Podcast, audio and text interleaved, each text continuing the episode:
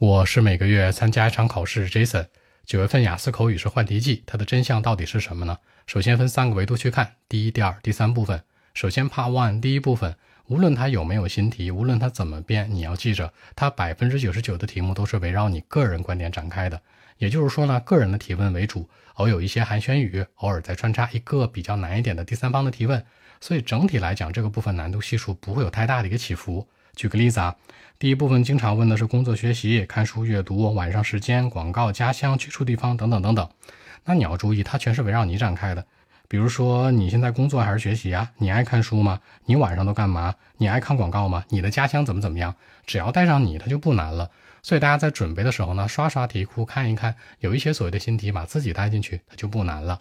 第二是 Part Two 这个部分呢，是很多人重点准备的，大家注意一下啊，你要对于新题有一些。很坚定的立场。所谓的新题是什么呢？分为老题新用，还有呢就是那种限制条件会变的，以及呢纯新的题目。纯新的题目一般不会超过五个，一般在三到五个之间。而更多的百分之九十九是什么？是老题目新用。举个例子，你之前准备过一道题，你喜欢的人，那新题目是什么呀？你不喜欢的人喽，把这限制条件变了。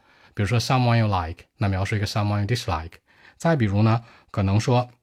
那可能过去呢，你给朋友买过东西的经历，送给别人的礼物的经历，现在变成什么？别人给你买礼物的经历，就这样来来回回变得比较多。所以大家注意一下，这个部分呢，其实还是一个叙述类的内容。所以说，你更多的纯新的题目呢，你可以单独拎出来去复习。剩下的，你想一想，之前是不是有准备过？自己生活当中有没有发生过？你把它带到你生活里面去讲，就更稳妥了。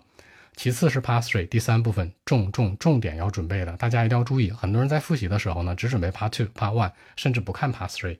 第三部分是非常重要的，因为它呢，所有的提问方式都是基于第二部分四种常规提问：对比类的、空间时间对比、原因分析类的，再加上政府解决方案以及呢个人观点。说白了，你 Part Two 里面有一个小变化，它 Part Three 就会完全变。举个例子啊。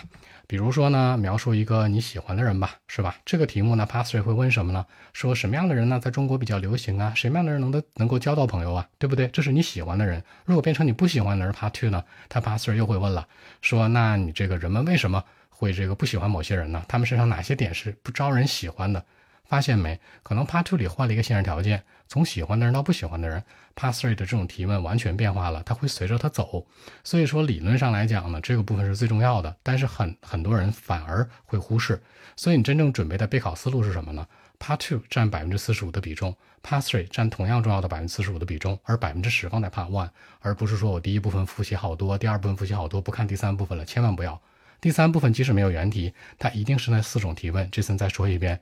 空间时间对比、政府解决方案、原因分析，还有个人观点，一定是这样的。好，更多问题，微信 b 一七六九三九一零七。